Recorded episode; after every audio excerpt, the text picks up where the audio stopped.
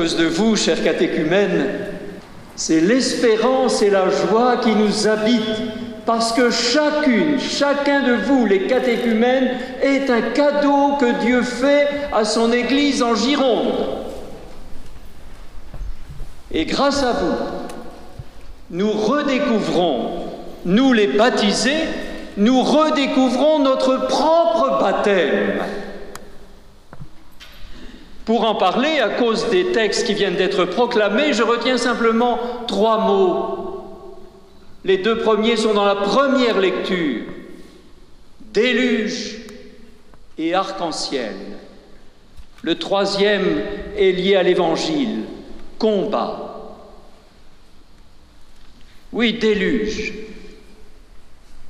On ne va quand même pas remonter au déluge, penserez-vous? Eh bien si. Les lettres que vous m'écrivez remontent souvent à votre enfance et retracent votre histoire. En le faisant, en relisant votre histoire à la lumière de la foi qui vous habite, vous êtes fidèle à la foi chrétienne. En effet, nous osons croire que Dieu s'intéresse à notre vie et aux événements de notre vie. C'est l'histoire de Noé dans la première lecture.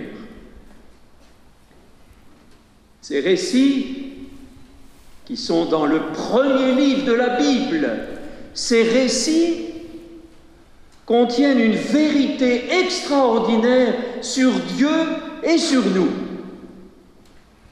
Qu'est-ce qu'ils disent?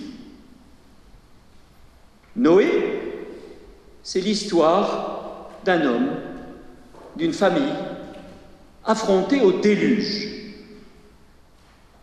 Une famille, parce que Dieu s'intéresse à une famille, à la famille de Noé, à votre famille. Il n'est pas indifférent à nos familles.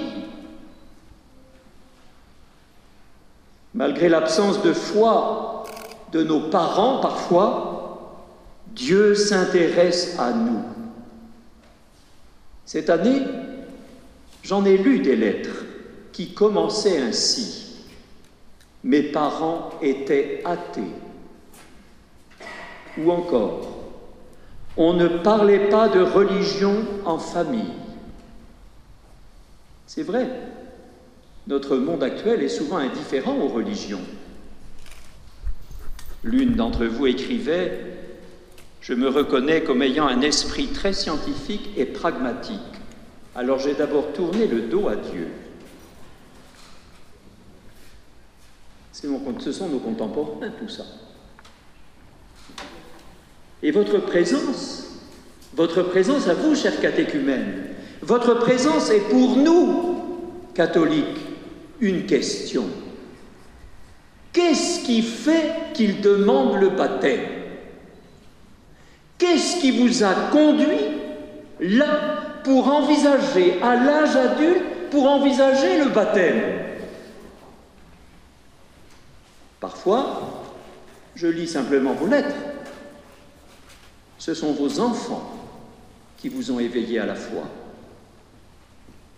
Un autre parle de forums sur Internet auxquels il participait, ou de lecture de philo. Mais, ajoute-t-il, c'est l'expérience de chrétiens et leur vision du monde qui m'interpellait. Je me rendais compte que la religion leur apportait un grand bonheur. Merci de nous le dire, parce que vous soulignez l'importance du témoignage pour nous chrétiens. Ou encore, grâce à trois amis, je suis allé à ma première messe. J'ai pu découvrir la paix que je cherchais depuis toujours et une forme de communion entre les hommes. Merci de témoigner de cela, parce que ça nous donne de l'espérance à nous. Dans la vie de Noé et de sa famille arrive le déluge, les flots boueux les tsunamis qui emportent tout. Ces déluges, certains d'entre vous les ont connus quand ils racontent leur histoire. Ils me parlent pour l'une d'une maladie, pour l'autre de la difficulté d'avoir un enfant, pour l'autre la mort d'un proche, pour l'autre encore de l'hostilité autour de lui, pour l'autre encore des échecs personnels. Bref, vous avez fait l'expérience de votre fragilité. On en parle en ce moment avec l'épidémie. Vous avez fait cette expérience de votre fragilité. On le sait bien, dans nos vies, on est parfois comme submergé par la douleur, dépassé par des forces qui vous mettent à terre. Je cite encore une catéchumène. À 16 ans, j'ai vécu le plus dur passage de ma vie, mais Dieu m'a ouvert ses bras. J'aimais le rencontrer dans le silence d'une église. Plusieurs parmi vous sont venus ainsi tout seuls dans une église, mettre un cierge et rester là. Les flots qui peuvent nous emporter, ça parle aussi dans notre région maritime. Au premier siècle de l'Église, les catéchumènes adultes, ce ne sera pas votre cas, je vous rassure, je, ne crois pas. Les catéchumènes adultes descendaient dans un baptistère, une sorte de piscine dans l'église, un baptistère très profond. Et le prêtre les y attendait, et ils étaient plongés la tête sous l'eau par trois fois. Et l'Église demandait jusqu'à suffocation, mes amis. Vous voyez à quoi vous avez échappé. Mais c'est tellement beau, c'est tellement beau, parce qu'alors, il sortait la tête de l'eau en aspirant l'air. Il sortait des eaux du déluge, de la mort, pour accueillir la vie de Dieu à plein poumon. C'est cela, mes amis, le baptême chrétien. Déluge. Puis vient l'arc-en-ciel après le déluge. Chers amis, quand vous verrez désormais un arc-en-ciel, donnez-lui le sens de notre foi. Parce que c'est un point essentiel de notre foi. L'arc-en-ciel, il unit le ciel et la terre. C'est comme un trait d'union entre les deux. Et qu'est-ce que Dieu nous dit à travers ce signe-là? Qu'est-ce qu'il nous dit? Il nous dit, vous les humains, vous pouvez partir sur de mauvais chemins, vous pouvez faire des erreurs ou des fautes graves. Alors, qu'est-ce que moi, Dieu, je vais faire? Je vais dire, puisque c'est ça, débrouillez-vous. On n'a rien qui m'a écrit cela. Je me demandais si je méritais l'amour de Dieu. Qui peut prétendre le mériter? Mais ce n'est pas ça. Est-ce que Dieu dit, je vous abandonne à vos fautes, à vos erreurs? Est-ce que j'abandonne le monde puisqu'ils ne veulent pas m'écouter? Non. Non. Dieu dit, je mets mon arc entre moi et la terre, je ne vous abandonnerai jamais cet arc-en-ciel pour nous chrétiens. C'est-à-dire ce trait d'union entre la ciel et la terre. Ce n'est pas seulement un rayon lumineux qu'on aperçoit de temps en temps en période de pluie. Cet arc-en-ciel, pour nous, c'est une personne. C'est Jésus, vrai homme, vrai Dieu, qui fait le lien entre le ciel et la terre. Et il dit et il vous dit, mes amis, Mon alliance avec toi, c'est du définitif. C'est pour toujours. Tu pourras t'éloigner, je serai là. Tu peux ne pas sentir ma présence, je suis là. Plusieurs d'entre vous, en relisant leur parcours, parce qu'il en a fallu parfois des années pour arriver à ce baptême, plusieurs ont fait cette expérience, et ils me l'ont dit, de la présence discrète de Dieu, de la présence respectueuse de l'ami qui est Jésus. Il est sur vos livrets, cet ami qui est Jésus. Vous le voyez dans cette icône magnifique qui est au musée du Louvre, une icône du 8e siècle, où on voit Jésus avec une délicatesse extraordinaire poser sa main sur l'épaule de son ami. C'est tellement beau. Jésus est là et cet ami ne vous abandonnera jamais. Déluge, arc-en-ciel, combat. Parce que ce Jésus, notre ami, est tenté par Satan, par l'esprit du mal, par les forces du mal. Il vit un combat. Nous aussi, nous vivons un combat. Ne nous étonnons pas qu'il y ait des combats dans nos vies après le baptême. Le baptême, et vous l'éprouvez presque déjà, le baptême apporte déjà en vous la paix intérieure, la force pour vivre des réconciliations, plus de confiance aussi. Plusieurs d'entre vous évoquent cela, l'œuvre de Dieu qui agit déjà en vous. Vous me le dites avec beauté dans vos lettres.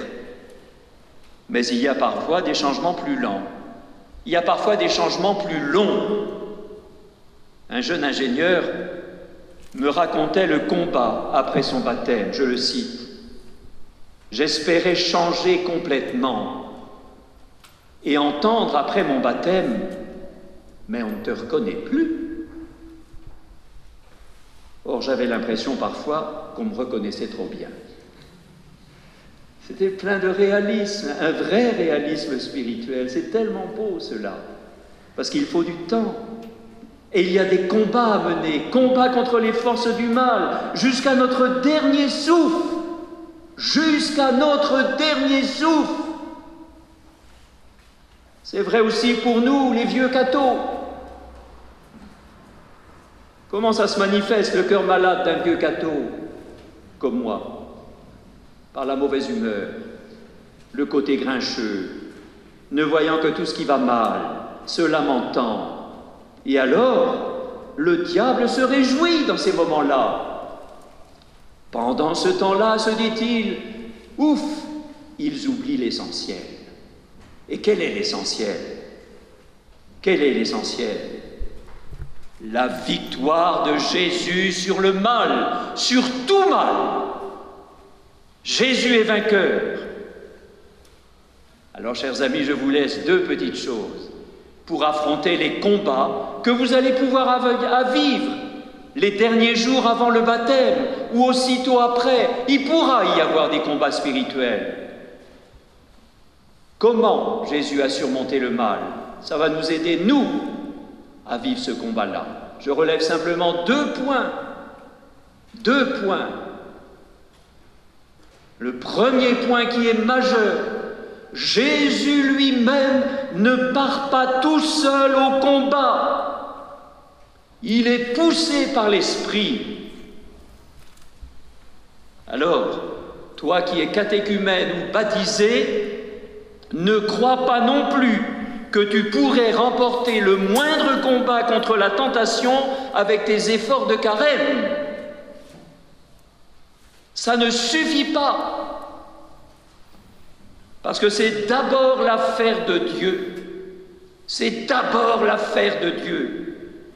Alors pendant ce carême, mes amis, nourrissons-nous de la parole de Dieu, des sacrements, pour nous les, les baptisés, et pour vous des scrutins, des scrutins. Et regardons Jésus. L'évangéliste ajoute, chers amis, vous l'avez peut-être lu, les anges de Dieu le servaient, servaient Jésus. Qui sont les anges pour nous? Qui sont les anges? L'une d'entre vous me l'a dit. Ce sont nos accompagnateurs. Je la cite. Je me dois de vous témoigner cela. Dieu a de formidables messagers. Leur bienveillance à notre égard est immense. Nous sommes des privilégiés. Merci, chers parrains et marraines. Merci, chers accompagnateurs, prêtres, diacres ou laïcs, pour la belle mission que vous remplissez près des jeunes catéchumènes. Vous êtes des anges. Merci. Et deuxième, deuxième point que je relève avec le combat de Jésus et qui peut nous aider, nous, chaque fois que tu auras un combat à mener pendant ce carême, souviens-toi qu'il a été mené une fois pour toutes par Jésus-Christ. Jésus-Christ est vainqueur. Nous, nous ne sommes que des combattants, mais des combattants jamais seuls. À nos côtés, dans la communauté chrétienne, le Christ nous soutient. Son amour, sa vie, sa force nous soutiennent. Alors, chers amis, quelle joie de savoir que vous préparez au baptême. Amen.